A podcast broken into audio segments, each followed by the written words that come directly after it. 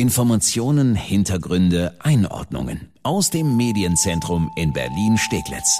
Das ist Die Woche in Berlin mit Annika Sesterhen und Sebastian Pasuti.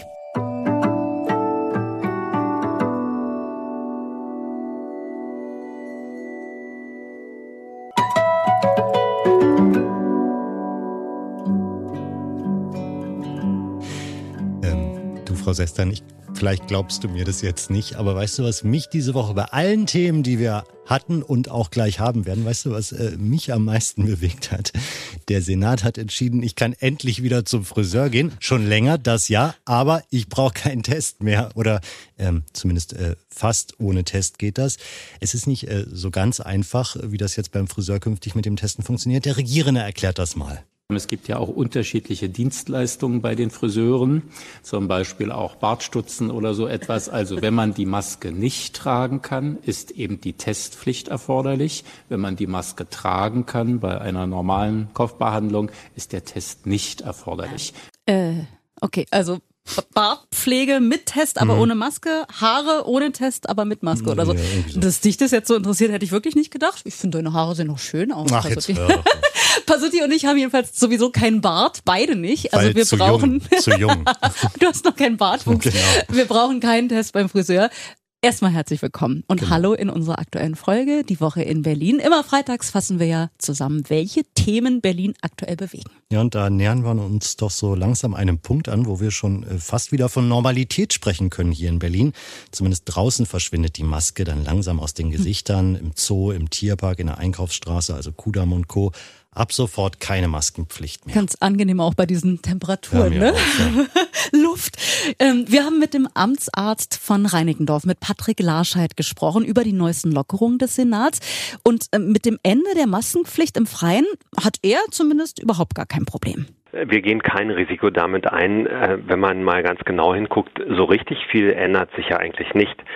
Also, dass im Freien nun die Maske fällt, betrifft ja im Wesentlichen in Berlin die 35 Einkaufsstraßen, von denen wahrscheinlich, wenn man die Leute gefragt hätte, keiner in der Lage gewesen wäre, zehn zu nennen, äh, an denen ein Maskentragegebot galt bisher, was nach meiner Erfahrung auch sehr, sehr spärlich nur eingehalten wurde. Nein, bei den Neuerkrankungszahlen, die wir haben, ist im Freien sowieso, schon immer und sowieso, aber jetzt ganz besonders, ein derart verschwindend geringes Ansteckungsrisiko, dass es überhaupt nicht gerechtfertigt ist, ein äh, Maskentragegebot aufrechtzuerhalten. Das also zum Thema Maske draußen. Wo es aber bei der Maskenpflicht bleibt, das ist meist in den Innenräumen, hat der Senat die Woche auch entschieden. Auch dazu hat Larscheid eine klare Meinung.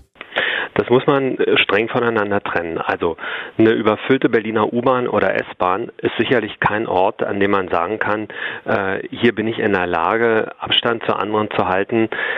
Auch wenn in der aktuellen Situation äh, natürlich das Erkrankungsrisiko dort gering ist. Man kann Fenster öffnen und so weiter. Das sind alles gute Dinge, aber es reicht natürlich nicht aus und ich glaube, die Leute würden es auch schlicht nicht mitmachen wollen. In größeren Räumlichkeiten, Kinosälen, Theatern und so weiter ist die Situation eine völlig andere.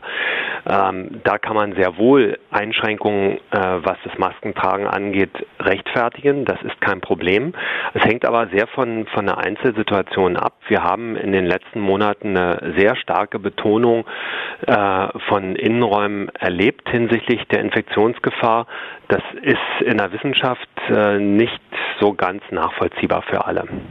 Bleiben wir nochmal bei Bus und Bahn. Da müssen wir ja alle weiter die FFP2-Masken tragen. Und auch da hat Patrick Larscheid eine klare Meinung, wie ich finde, eine sehr interessante Meinung, äh, was die Entscheidung des Senats angeht. Also das sind ja beides Maskenformen, die kommen eigentlich aus dem Bereich, wo Leute Arbeitsschutz betreiben. Und äh, es ist so die allgemeine Meinung, die FFP2-Maske ist ja viel, viel, viel besser.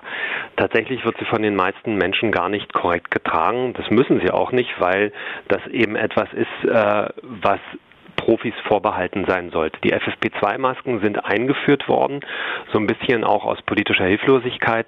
Die Unterschiede zwischen FFP2-Masken und medizinischen Masken sind in der Praxis nicht so sehr von Bedeutung. Was jetzt von Bedeutung für uns alle ist, ist vielmehr, wie viele Infektionen haben wir denn effektiv? Wie viele sehen wir denn? Wo kann ich mich tatsächlich anstecken? Und dann ist es eine einfache Rechenaufgabe. Wenn es nicht viele Infektionen zurzeit gibt und die Jahreszeit ist nun mal günstig dafür, dass es weniger werden, dann gibt es auch insgesamt ein so geringes Ansteckungsrisiko, dass die theoretische Diskussion, ob medizinische Maske oder FP2-Maske besser sind, rechnerisch völlig am Thema vorbeigeht und ich würde es überhaupt nicht in den Mittelpunkt stellen wollen. Das ist ein totales Randthema. Es ist im Prinzip ziemlich wurscht, ob Sie eine medizinische Maske oder eine FFP2-Maske im Moment in der Bahn tragen. Geschützt sind sie gleich gut oder gleich schlecht in dieser Situation. Von einem Amtsarzt finde ich mal ganz neue Töne. Ähm, äh, ich fasse nochmal zusammen. Ne? Der Senat hat entschieden, draußen braucht es fast keine Maske mehr. Das findet Patrick Larscheid gut. Drinnen brauchen wir die Maske meist schon. Das findet Patrick Larscheid zu pauschal.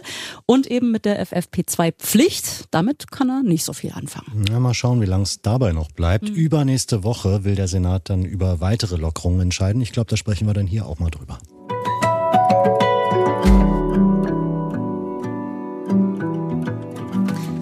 Vor zwei Wochen haben wir noch drüber geredet. Chaos bei den Bürgerämtern hier in Berlin und das auch noch kurz von Ferien, wo viele ja zum Beispiel ihren Reisepass mal verlängern wollen und hm. müssen. Tja, was also machen, ne? wenn die Kritik groß ist? Man macht, wie man es so häufig macht in der Politik, Krisengipfel. Hm. Klingt nach Anpacken. Also hat sich Innensenator Geisel diese Woche mit den Bezirksbürgermeistern zum Krisengipfel getroffen. Bevor wir darüber reden, was da rausgekommen oder eher nicht rausgekommen ist, schauen wir uns nochmal an, warum dieses Thema jetzt wieder so hochkocht. Wie könnte es anders sein? Es hat natürlich auch mit Corona zu tun. Ja, Kälzepries. Ne? Hm. In den Ämtern müssen wegen der Abstandsregeln die Zahl der Arbeitsplätze pro Zimmer reduziert werden. Ist in allen anderen Büros ja auch so. Das war zu Hochzeiten des Lockdowns nicht weiter schlimm. Die Nachfrage bei den Bürgerämtern, die war deutlich geringer. Ist klar, wenn keiner in Urlaub fährt, dann braucht auch keiner einen Reisepass. Hm. Jetzt wollen aber wieder mehr Leute in den Urlaub, also wollen plötzlich ganz viele wieder einen Termin und zack haben wir plötzlich einen geschätzten Rückstoff und sage und schreibe, ich finde die Zahl immer krass, 250.000 Terminen. Ähm, das sind mal äh, für die Mitarbeiter in den Bürgerämtern locker zwei Monate Arbeit. Krass. Ja. Was also tun? Dieser Stau, 250.000 Termine, dieser Stau, der muss ja irgendwie schnell abgebaut werden. Der Senator will erstmal die Öffnungszeiten verlängern. Äh, zumindest teilweise. Wir haben, sagen wir mal, eine Spannweite von 31 Wochenstunden in Berliner Bürgerämtern bis hin zu 37,5 Wochenstunden. Das kann man nach oben hin vereinheitlichen. Ja, also es wird mitnichten überall länger gearbeitet, sondern in ein paar Bürgerämtern vielleicht länger gearbeitet. Geht auch gar nicht, dass die Mitarbeiter überall länger arbeiten. Da fehlen einfach schlicht dann die äh, Mitarbeiter. Hm. Außerdem ist ja halt immer noch Pandemie und wann alle Mitarbeiter wieder zurück an ihren Arbeitsplatz zurückkehren. Ähm, es gibt einfach kein Datum. Charlottenburg-Wilmersdorf überlegt zum Beispiel ab 1. Juli, aber es gibt einfach kein Rückkehrdatum. Also nichts Genaues weiß man nicht. Und Stichwort Mitarbeiter, die sind sowieso jetzt nicht so gut auf den Innensenator zu sprechen. Der hatte mehr oder weniger direkt die Arbeit in den Bürgerämtern kritisiert kommt natürlich gar nicht gut an, sowas. Überhaupt nicht. Und damit das nicht komplett in den falschen Hals gerät, hat Geisel die Woche dazu auch nochmal was gesagt. Wir haben 113.000 Termine pro Monat. 5.400 Termine pro Tag. Pro Beschäftigten im Bürgeramt 18 Termine. Die arbeiten gut. Wir müssen das anders organisieren. Wir müssen kurzfristig, möglichst kurzfristig dafür sorgen, dass wir mehr Termine haben. Aber in den Bürgerämtern Berlins wird sehr wohl gearbeitet. Das ist doch mal beruhigend. Ne? Da wird äh, wow. äh, sehr wohl gearbeitet. Äh, künftig dann irgendwie an einigen Standorten vielleicht halt irgendwie auch so ein bisschen halt länger. Ne? Vielleicht irgendwie, ja, ja genau. Tja, und eine andere Verabredung, die bei diesem ganzen Krisengegipfele hier irgendwie die Woche rausgekommen ist, der Berlin-Pass für Sozialbedürftige. Den muss man eigentlich immer wieder beantragen bei den Bürgerämtern ähm, braucht man auch Termine, klar. Mhm. Der soll jetzt automatisch bis Jahresende verlängert werden. Mhm. Also da muss dann keiner mehr jetzt einen Termin irgendwie machen. Da werden also ordentlich Termine dann frei. Ja, noch eine Verabredung. Es sollen offene Stellen, die es äh, wohl noch in den Bürgerämtern gibt, die sollen äh, besetzt werden. Mit wem ist auch noch nicht so ganz klar. Also alles in allem schnelle Besserung ist da nicht in Sicht, sagt Geisel. Wir müssen ehrlich miteinander umgehen, dass jetzt in 14 Tagen, drei Wochen sich die Terminsituation entspannt hat. Das ist objektiv nicht möglich. Ja, aber wann ist es denn möglich? Das haben wir auch Pankos Bezirksbürgermeister Sören Ben gefragt, der auch dabei war bei diesem Krisengegipfele, wie du so schön gerade gesagt hast. Die Situation ist sehr unterschiedlich. Es ist nicht überall gleich. Und ähm, die Verabredung aber, die wir heute im Groben schon getroffen haben, ist, dass wir gesagt haben, bis Jahresende, also ich sage mal Oktober, November, wollen wir tatsächlich wieder in einer Situation sein, wo der Terminstau ähm, abgebaut ist. Da haben wir es wieder für unsere Sommerferien. Jetzt in diesem Jahr nützt das alles nichts. Vielleicht wird es ja dann mit dem Reisepass bis zu den Sommerferien 22 was.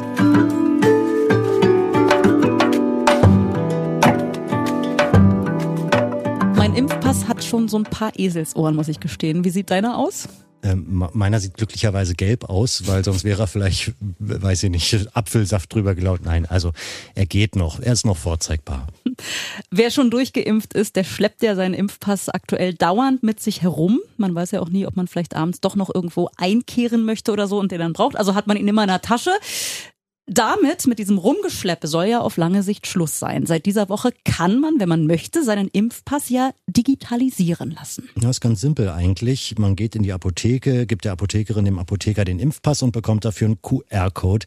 Den kann man dann als seinen persönlichen Impfcode in der Corona-Warn-App speichern lassen oder in dieser neuen Kopfpass-App. Seit Beginn dieser Woche ist das möglich, aber wie es so ist, hm, es, es gab ein paar Anlaufschwierigkeiten. Erstmal sind klassischerweise gleich am ersten Tag sehr viele gekommen, so dass es teilweise sehr lange Schlangen an den Apotheken gab. Und dann das sollte uns jetzt nicht wundern, es gab auch technische Probleme. Ach, sag bloß.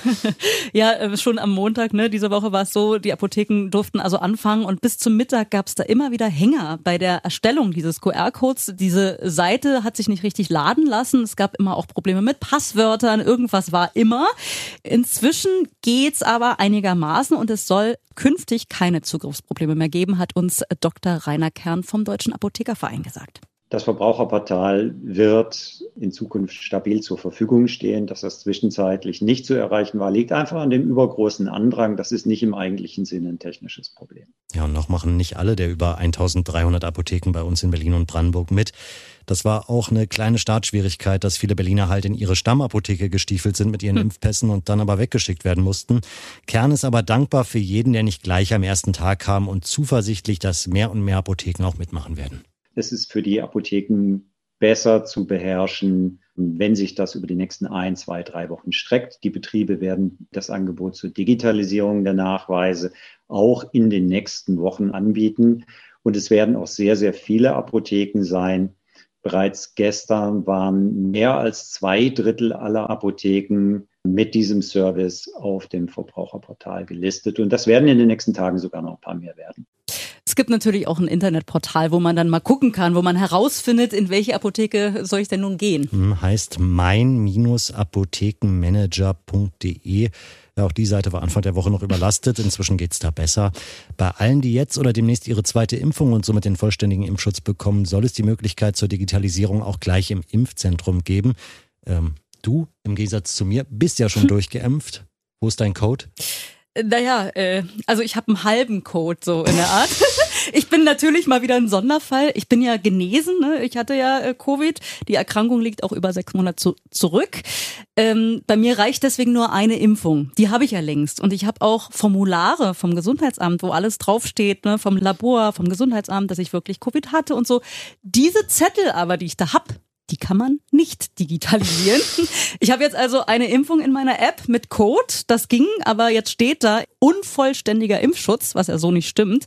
Ich muss also jetzt immer das Handy und die Zettelwirtschaft weiterhin oh. mit mir rumschleppen. Also mein Aktenordner ist immer in meiner Tasche so ungefähr. Ähm, ja, die ganz super nette Apothekerin bei mir in Neukölln, die hat gesagt, es gab einige solcher Fälle, die gleich auch am ersten Tag so kamen und die sie wieder wegschicken musste. Angeblich soll eine Möglichkeit nachgereicht werden, dass auch Genesene irgendwie digitalisiert werden. Wie und wann und ob überhaupt. Ja, mal gucken. Ich was? sag dir, ich überhole dich noch mit meinem Ich glaube auch, ich glaube auch. Danke, dass Sie reingehört haben in unseren Podcast Die Woche in Berlin und wir hören uns bald wieder. Ja, einmal die Woche gibt es ja unseren Podcast. Immer freitags fassen wir die Top-Themen der Woche für Sie zusammen. Finden Sie überall, wo es Podcasts gibt und auch auf berlinerrundfunk.de und rs2.de. Und ich, du, wir, Sie, es freuen uns, wenn Sie uns eine gute Bewertung bei iTunes geben oder auch bei Spotify folgen. Vielen Dank und bis dahin wünschen wir eine wunderschöne Woche.